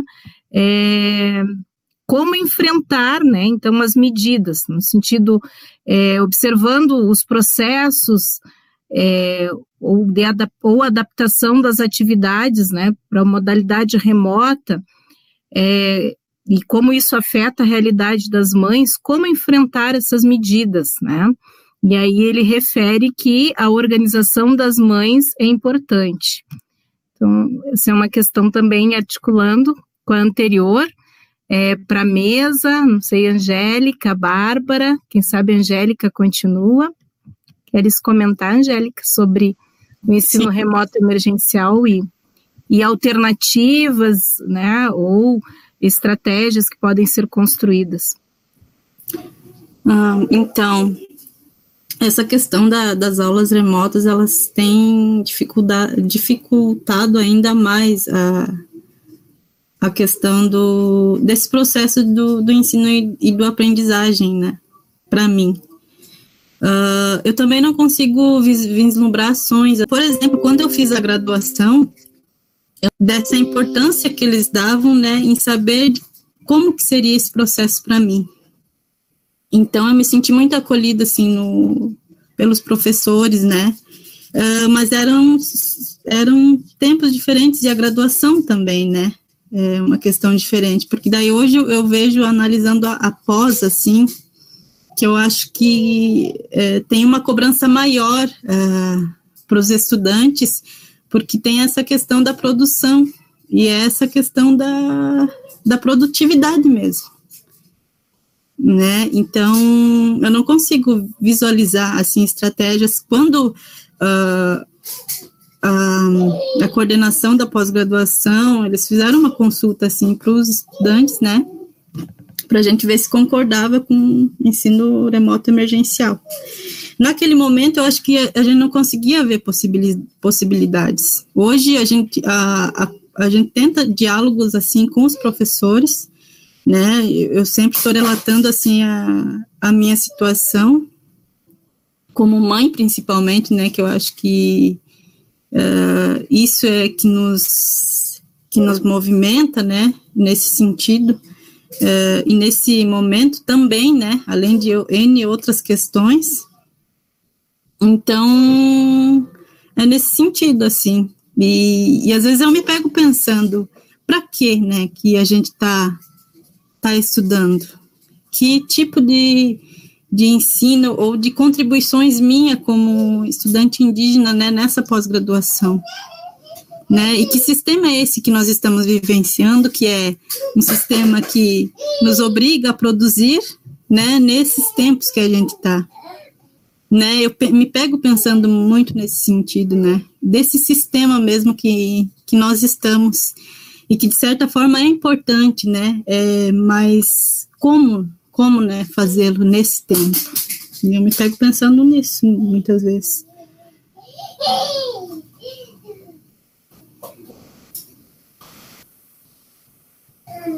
Obrigada, Angélica. Eu passo para a colega Bárbara. Certo. Então, eu eu acho que as ações que a gente, infelizmente, as ações que a gente pode ter nesse momento está muito limitada, né? Ariane. É, por que, que eu acho que está limitada? Enquanto, enquanto mulheres negras, né? Porque é, os principais suportes que a gente tem dentro da universidade ainda não são os próprios a, a, a, aparelhos da universidade, não são os próprios aparatos da universidade, são externos à universidade, que é o movimento negro, né?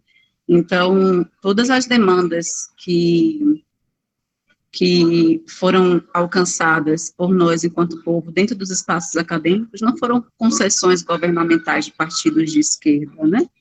Foram lutas, conquistas históricas, né, de lutas seculares, de mulheres negras, de pessoas negras em geral. E, e, e, e articulando essa, essa resposta com a resposta, com a pergunta anterior, né, é, a gente está em um momento muito difícil, né, muito difícil, porque apesar de estarmos habituados com situações de, de miséria nesse tempo presente, né, é, a gente se, a gente se, se vê, né, é, perdida, atordoada nas dimensões familiares que nós temos, né. Eu, por exemplo, antes daqui que eu fui ler a resolução, a minuta de resolução daqui da minha universidade, porque vai ter aula, vai ter atividade remota, já está tudo prontinho. O conselho hoje discutiu e amanhã vai discutir de novo. É, e eu fui ler, né, para me inteirar, mas assim, os debates estão acontecendo, eu sou vice-diretora do Instituto, hoje, hoje de manhã eu não consegui, nem, nem vi que tinha reunião da congregação, né, estou uh, nessa dimensão temporal aí, muito semelhante à Angélica, né, estou meio perdida na temporalidade, uh, porque eu me encontro, né, eu, minha, minha mãe é, é é uma mulher ex-empregada doméstica, minha família é toda de favela, é, meu irmão é autônomo, faz ferragem para bater laje, né, está sem receber grana, meu outro irmão que também mora com a minha mãe, né, já tem algum tempo que não trabalha, é, tá, é alcoólatra, enfim, está na condição de alcoolemia, e não tem renda também, minha irmã, que tinha uma escola lá na periferia, a escola fechou no primeiro mês da pandemia, então acho que para além de uma dimensão é, da, da, da, das práticas cotidianas de ser mãe, né, dentro de uma casa, de cuidar da casa, de cuidar da criança, de cuidar dos afazeres, a gente tem uma dimensão psicológica atualmente muito fodida, entendeu? Então, assim, eu não, não, me, não me reconheço como uma pessoa que tu... Não me reconheço como uma pessoa que estou na minha condição mais favorável psicologicamente para é, abraçar uma, um, uma, uma empreitada aí de, de, de aulas remotas, né? Mas, como nós não estamos no topo das universidades, não é a gente que delibera sobre isso, né? É, na minha universidade, temos dois proretores negros, né? Uma proreitora, né, a Cássia, e um proreitor, que é o Sérgio, que é um, um proreitor interino, está aí tomando, tá, ele era coordenador da pós-graduação, na realidade, e está assumindo por um tempo, né?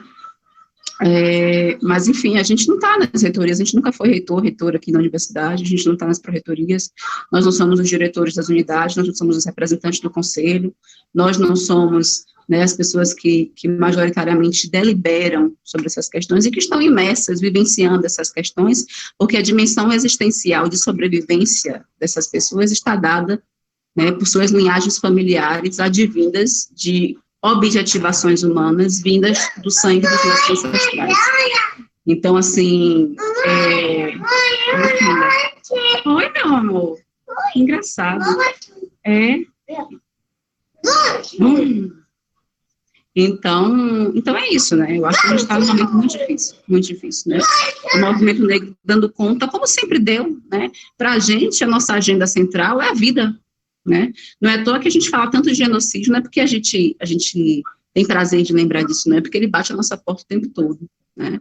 É porque para a gente, enquanto a gente tem uma dimensão de esquerda que está aí se projetando, pensando na emancipação humana, pensando numa dimensão teleológica de um outro mundo para além do capital, a gente está pensando em sobreviver nos próximos 23 minutos. Então, a temporalidade negra, né, é muito diferente também da temporalidade branca. A gente tem muita dificuldade de se projetar quando a gente vai, como é que a gente vai estar daqui a, a 40, 50 anos. É muito difícil isso para a população negra. Se imaginar com 90 anos de idade é muito difícil. Porque o tempo presente nos impõe um tempo, um tempo extremamente limitado, né? Então, é um pouco disso. Eu não tenho respostas. Eu digo que a gente está numa condição de anestesiamento, mas o que me mantém, me mantém é, presente, potente e atuante é a dimensão histórica, né, das minhas ancestrais. E como eu falei, foram mulheres que, que foram insurgentes, né, insubmissas, e que me ensinam até o dia de hoje é, a como ser água, né, diante das dificuldades, a contornar as pedras, né, que a vida nos, nos impõe no caminho. Obrigada, Bárbara. É, o quanto essa live, né, é potente, assim, no sentido de nós podermos uh, compartilhar dessas vivências, desses lugares de inserção, desses lugares de construção que nos identificam, né, enquanto mulheres, mulheres indígenas, mulheres negras, mulheres endemia, é, nos perguntarmos, né, uh, qual é o meu papel frente a essa realidade, né, em quais coletivos é possível colocar, quais são né, as resistências possíveis de fazer em cada área do conhecimento, em cada um dos espaços, como é, a tomada de decisões leva em conta essas realidades. São questões para a gente poder também uh, uh, ir pensando né, no sentido da materialização dessa temática é, nos espaços onde nós estamos inseridos, inseridas. E na, no, no chat nós temos vários comentários, agradecer aqui a Laís, que nos diz, né, que ela muito acompanhou, vem acompanhando, né, as, as cruéis vivências de professores que acolhem crianças negras de forma diferente do que as crianças brancas. Ela diz que acompanha essa realidade já há 25 anos, né? É, a, a Tassi, Tassiane, né, que fala da importância do trabalho, né, que pesa é, na construção enquanto mãe e enquanto mulher negra, né, e diz assim, muito boa a reflexão da Bruna, né, nesse sentido das construções enquanto mãe e mulher negra. A Maelis, né, uh, reflete aqui é, sobre a fala da Angélica, dizendo da importância do significado da maternidade com a mãe terra. E, sem dúvida, um aprendizado importante, né, é, no sentido do significado da maternidade, no sentido dos valores, das vivências é, que o povo indígena tem, nos traz e compartilha e nos faz né, crescer também nesses espaços.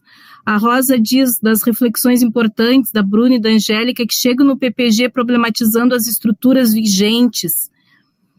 É, e continuando aqui, né, a Neiva eh, diz da importância do relato, né, da Marlise, um belo trabalho social sobre o direito à universidade pública pela política de cotas, programa Universidade Estou Dentro, nas escolas estaduais, parabéns, Ira. É.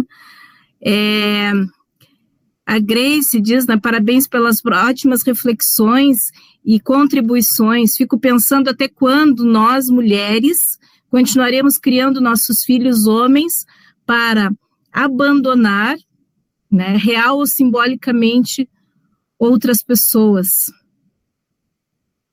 É, e continua dizendo, né, deixando para as mulheres negras uh, quase exclusivamente, exclusivamente a responsabilidade dos filhos. Precisamos mudar isso que está tão uh, arraigado, muita força para esse coletivo. E muitos e muitos agradecimentos aqui das pessoas que estão participando conosco. Então, nós vamos para a etapa final, com as considerações das companheiras aqui aguerridas, eh, mães, né, mulheres, mães indígenas, negras, que uh, participaram conosco essa noite. Então, nós deixamos para as considerações finais a Marlise, a Angélica, a Bruna e a Bárbara. Marlise, você quer começar?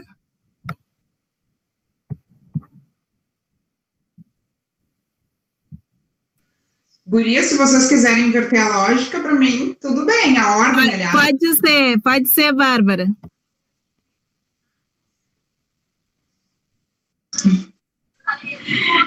Então, gente, eu quero apenas agradecer, né? É, sempre para mim, acho que a gente a gente tem muita essa experiência de aprendizagem da roda, né?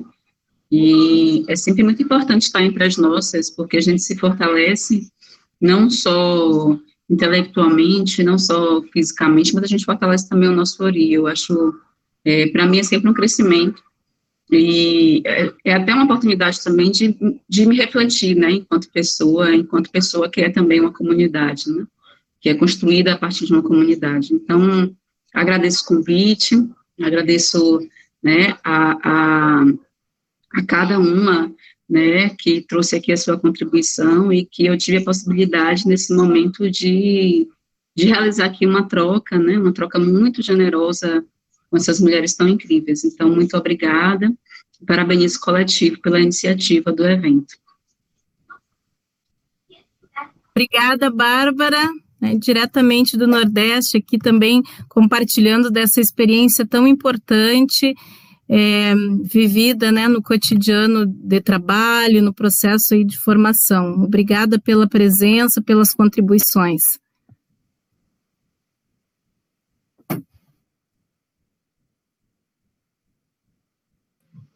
Bom, uh, eu agradeço, né, também por estar com esse coletivo, né, me fez pensar diversas uh, questões, né, então acho que o debate ele não se esgota aqui, né, uh, é importante a gente repensar, né, esses espaços, né, repensar a questão da maternidade, né, eu acho que para mim foi um alívio poder discutir isso com esse grupo, né, poder socializar também isso né? Uh, e agradeço o espaço, sempre importante ter um espaço uh, assim para a gente poder estar tá socializando as nossas questões, né? Então seria isso.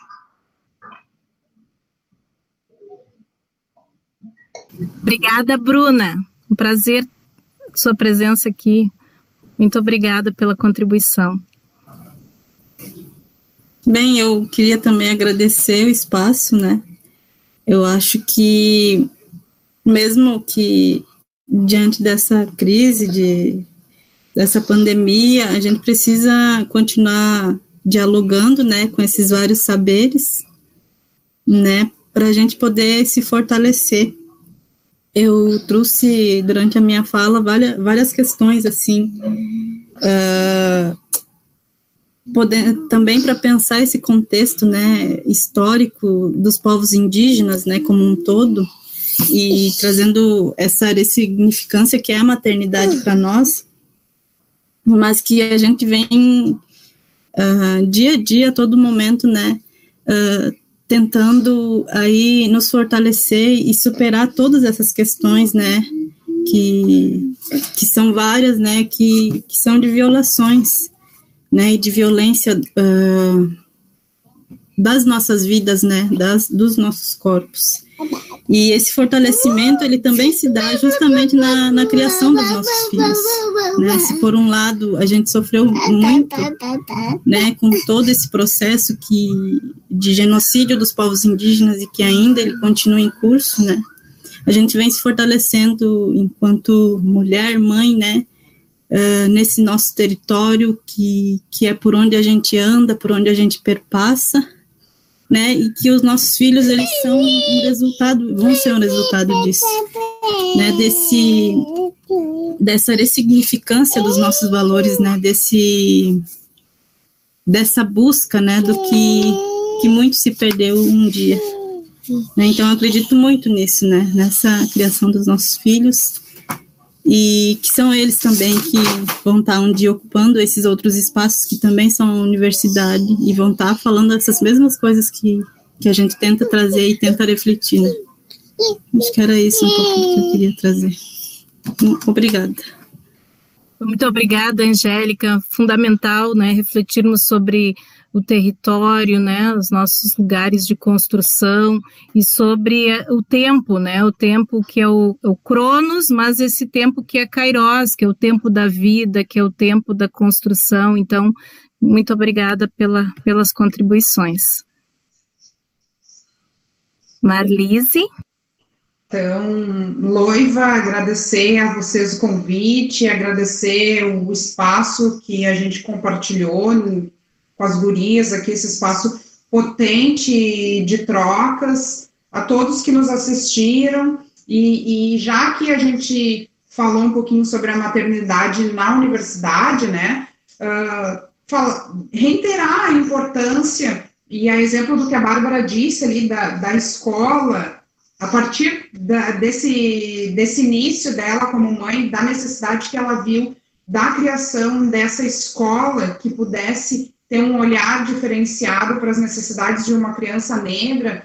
Então, reiterar a necessidade de que a gente pense a escola para além daquele espaço em que o professor despeja conteúdo para o estudante e o estudante recebe. Então, sendo um espaço para além disso, um espaço de socialização, que a gente pudesse ter escolas que observassem essas necessidades e tendo passado quase 20 anos da Lei 10.000, da criação, da aprovação da Lei 10.639, a gente ainda tem dificuldades de efetivamente implementar o ensino da cultura afro-brasileira e indígena nas nossas escolas. Então, que a gente brigue com muita força, exemplo do que a Nilma Lino Gomes diz naquele livro Movimento Negro Educador, movimento negro que, que pautou com muita seriedade a necessidade de que a gente tivesse essas questões dentro do espaço escolar, desde a educação básica. Então, eu, eu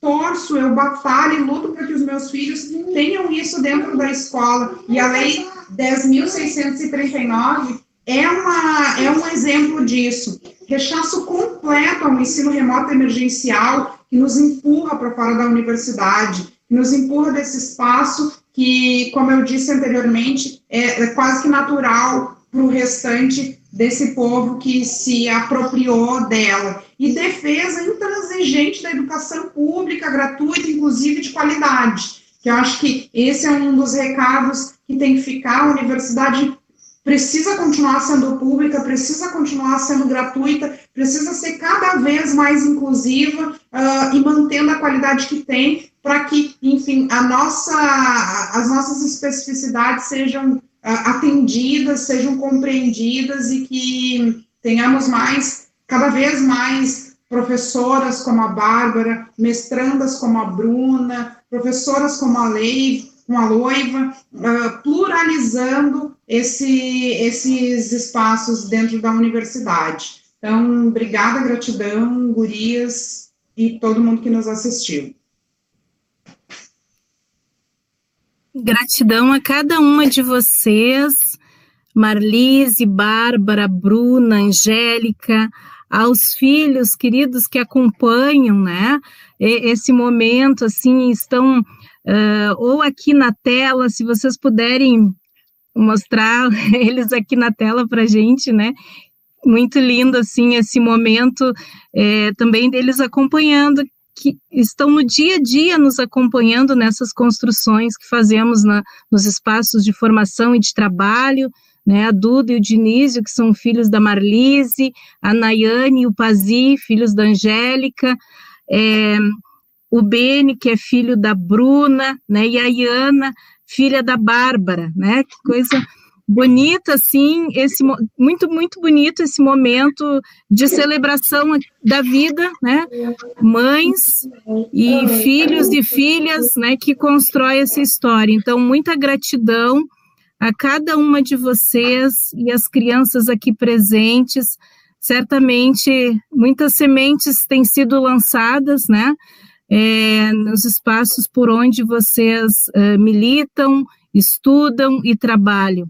E juntas estamos construindo um novo projeto societário, sem exploração, sem opressão, um projeto societário onde indígenas, negros, mulheres, homens, crianças, jovens, adultos, idosos possam viver com dignidade, sem opressão, sem violências.